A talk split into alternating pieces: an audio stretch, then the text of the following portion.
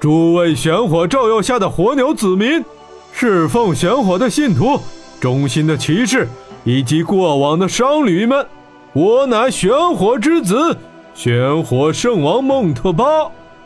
他的声音厚重，且带有一股磁性，仿佛有着一种不可置疑的力量。圣王继续道：“众所周知，我们已发下通告。”公主金雪和她的刺客意图刺杀国王与我这玄火之子。金雪亵渎玄火，她仇视玄火，仇视神灵，仇视一切。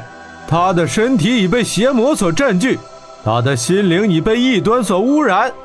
只有经历玄火的洗炼，方能得到解脱。圣王此言一出，下面人海中又是一片骚动。有人拍手称赞，有人咬牙切齿，有人是摇头叹息。我们不服，凭什么不经过我们同意就对公主私自审判？台下的温莎站出来，大声喊道。他身后几位火鸟队长也跟着一同反对。不管怎样，对公主的审判应该由火鸟国人民一起来决定。温莎继续说道。他这一说，台下人群中骚动更大了。肃静！铁虎将军吼道。圣王孟特巴微微一笑，朗笑道：“哈哈，此事并没有人自作主张，而是金雪他亲自同意的。他内心中仅有一丝良知，也希望经过玄火审判，借助玄火之力来洗净他的心灵。”他的声音极其浑厚，竟然盖过了人群中的嘈杂声。传到每一个人的耳朵里。圣王转身面对国王施礼，问道：“陛下，可以开始了吗？”穆萨王无精打采地点点头。铁虎，把人带上来。圣王下令道。铁虎将军一挥手，四名卫士把金雪公主和那位大云国使者带到了高台之上。金雪公主穿了一身白纱裙，面露忧伤。站在台上是亭亭玉立，犹如一朵出水的白莲；而大云国使者则目光呆滞，面无表情。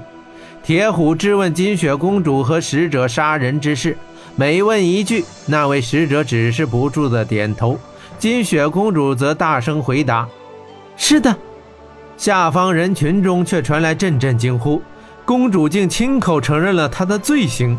哈哈哈，很好。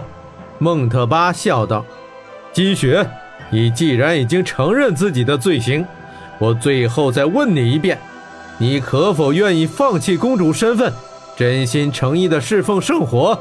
这可是你最后的机会了。”金雪公主看了国师一眼，随即昂首，只说了三个字：“我拒绝。”玄火圣王周围的一众玄火武士立刻对公主是指指点点，口出污言秽语，骂她是妖女。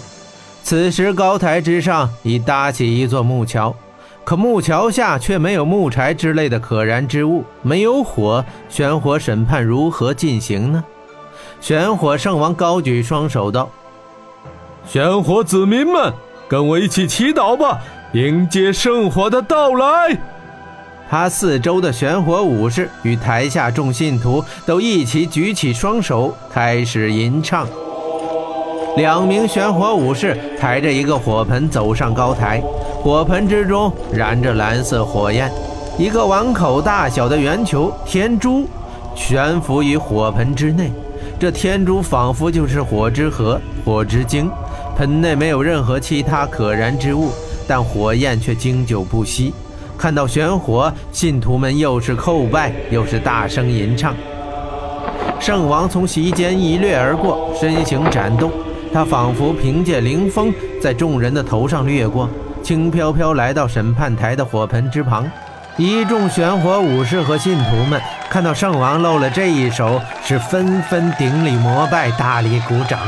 圣王对着那火盆鞠躬行礼，猛然间双手伸出。